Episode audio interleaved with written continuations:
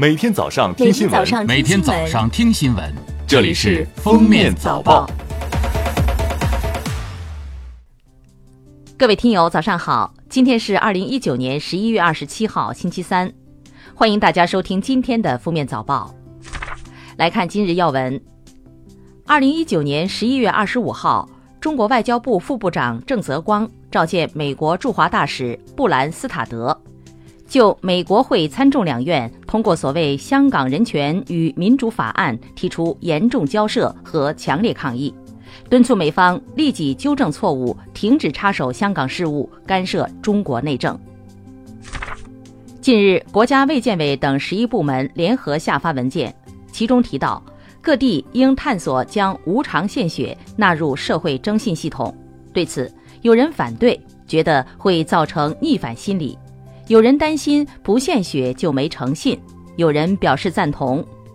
国家卫健委回应称，无偿献血是自愿行为，是个人信用的加分项。出台此项政策是鼓励而非惩戒。由原中国船舶工业集团有限公司与原中国船舶重工集团有限公司联合重组成立的中国船舶集团有限公司，二十六号在京揭牌。中国船舶集团有限公司有科研院所、企业单位和上市公司一百四十七家，资产总额七千九百亿元，拥有我国最大的造修船基地和最完整的船舶及配套产品研发能力，是全球最大的造船集团。下面是热点事件：阿里巴巴集团十一月二十六号在港交所上市，股份代码为九九八八。阿里巴巴本次将发行五亿股普通股新股，发售价为一百七十六港元，预计收取全球发售募集资金净额约八百七十五点五七亿港元。阿里巴巴此次在港股的上市将成为今年全球规模最大的 IPO。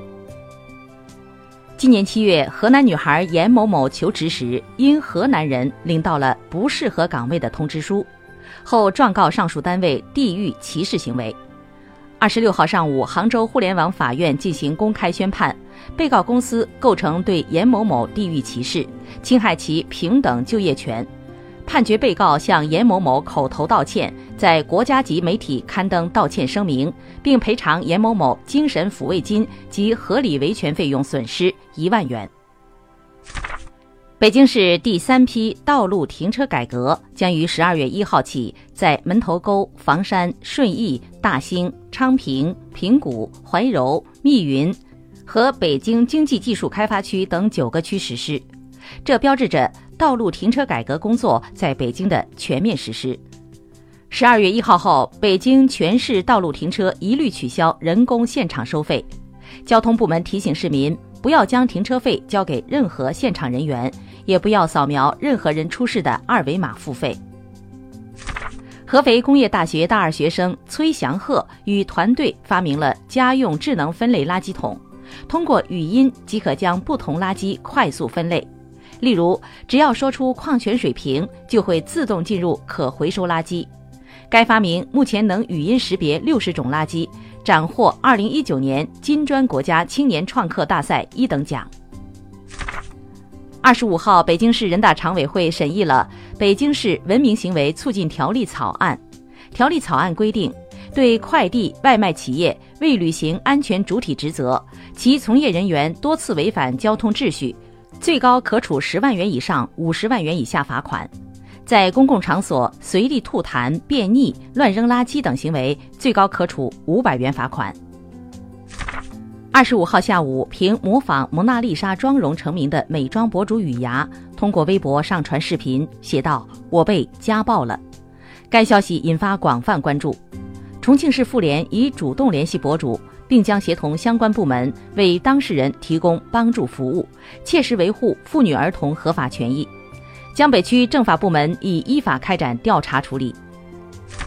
近日，微信上线名为“腾讯 QQ” 的小程序。用户可以在微信上查看 QQ 消息。据悉，腾讯 QQ 小程序由早先的 QQ 空间时光机改名而来。用户打开小程序，输入 QQ 账号密码即可登录查看该账号接收的好友和群聊信息。不过，如想回复消息，仍然需要打开手机 QQ 应用操作。下面来听国际新闻。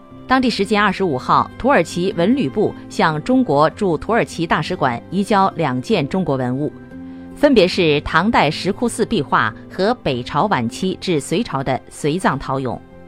这两件文物距今已有一千多年历史，上世纪九十年代流落海外，二零零五年被带入土耳其境内。经多方努力，两件文物重返祖国怀抱。二十六号，全球四十三亿个 IPv4 地址已分配完毕，这意味着没有更多 IPv4 地址可以分配给 ISP 和其他大型网络基础设施提供商。从理论上讲，IPv4 地址耗尽意味着不能将任何新的 IPv4 设备添加到 Internet。首先是 ISP 可以重用和回收未使用的 IPv4 地址。其次是可以在 ISP 路由器后面私下使用相同的 IP 地址，最后是向 IPv6 进行过渡。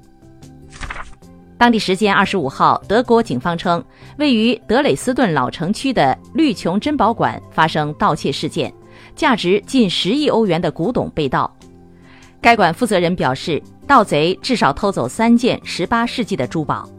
刑警负责人表示。至少两人参与绿琼珍宝馆的盗窃行动，目前罪犯已经逃逸。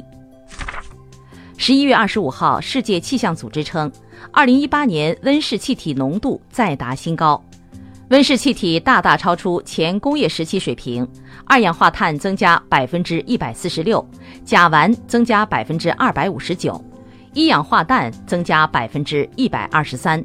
这意味着更长期的气候变化。全球变暖和极端天气。感谢收听今天的封面早报，明天再见。本节目由喜马拉雅和封面新闻联合播出。